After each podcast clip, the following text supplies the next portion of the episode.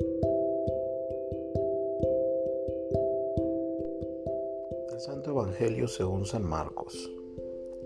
Un día al atardecer Jesús dijo a sus discípulos, vamos a la otra orilla del lago. Entonces los discípulos despidieron a la gente y condujeron a Jesús en la misma barca en que estaba. Iban además otras barcas. De pronto se desató un fuerte viento y las olas estrellaban contra la barca y la iban llenando de agua. Jesús dormía en la popa reclinado sobre un cojín. Lo despertaron y le dijeron, Maestro, ¿no te importa que nos hundamos? Él se despertó, reprendió al viento y dijo al mar, Cállate y enmudece. Entonces el viento cesó y sobrevino una gran calma. Jesús les dijo, ¿por qué tenían tanto miedo? ¿Aún no tienen fe? Todos se quedaron espantados y se decían unos a otros, ¿quién es este a quien hasta el viento y el mar obedecen? Palabra del Señor.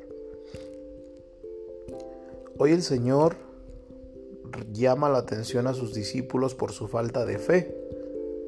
¿Cómo no tienen fe? Jesucristo ya había dado suficientes muestras de ser enviado y todavía no creen.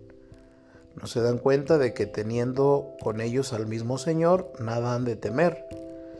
Jesús hace un paralelismo claro entre la fe y la valentía.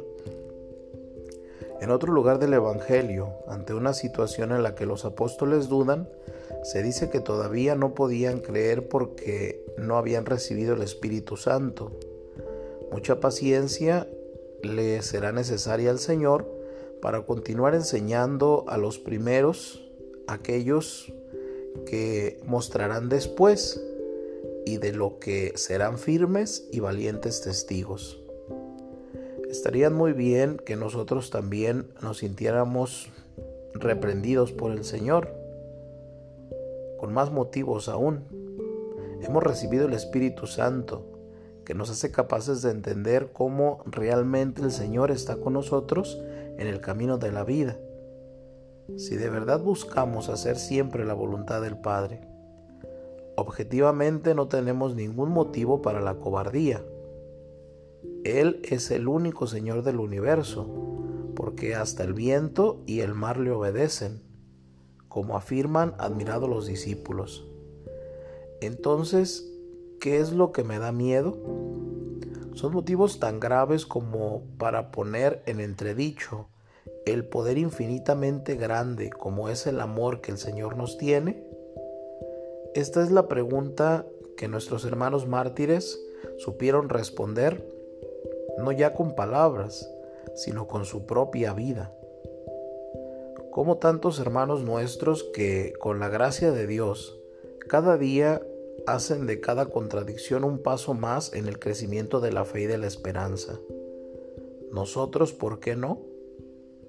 ¿En qué nos sentimos dentro de nosotros el deseo de amar al Señor con todo el pensamiento, con todas las fuerzas y con toda el alma? Uno de los grandes ejemplos de valentía y de fe lo tenemos en María, auxilio de los cristianos, reina de los confesores, al pie de la cruz supo mantener la luz de la fe, que se hizo resplandecer el día de la resurrección.